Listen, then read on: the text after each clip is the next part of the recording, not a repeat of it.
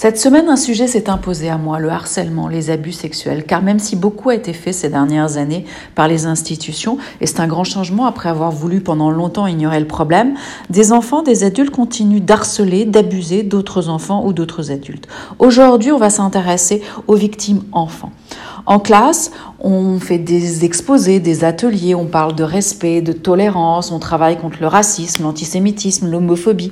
Mais il est très difficile de combattre ces petites phrases insidieuses qui ressemblent à comme tu es bête, comme tu es moche, tu sers à rien, tu es nul, tu pues. L'enfant peut aussi se faire pousser dans les rangs, reléguer le dernier dans la file d'attente de la cantine.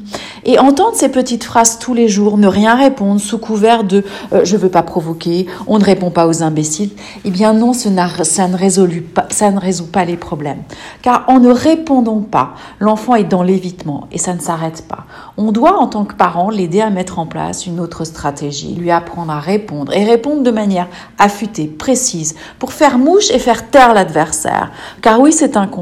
Et celui qui refuse le combat est à ce moment-là disqualifié. Ces petites phrases et gestes que votre enfant subit peut-être tous les jours, le plus souvent, il va mettre du temps à vous en parler, s'il vous en parle. On va donc essayer de le faire parler le plus tôt possible sur ce qui se passe en classe, en récréation, avec qui il joue, est-il mis de côté, quel rôle a-t-il le plus souvent dans un jeu? Avec cette question, on apprend énormément sur la perception des enfants par rapport aux autres. On peut créer un rendez-vous dit hebdomadaire, hebdomadaire, suivant le temps que vous avez, sur comment ça se passe avec les copains Sont-ils gentils? Quelles sont les interactions?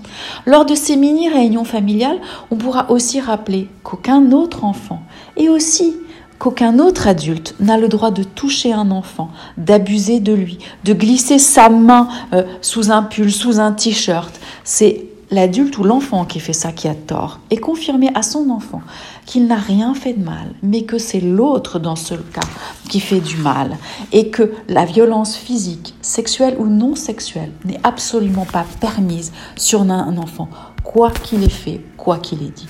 Au quotidien, en tant que parent, on va contribuer à euh, consolider l'estime de soi de son enfant pour qu'il sache avoir un comportement adapté face à ce genre de situation, qu'il sache y répondre verbalement ou physiquement et qu'ainsi il puisse grandir en paix.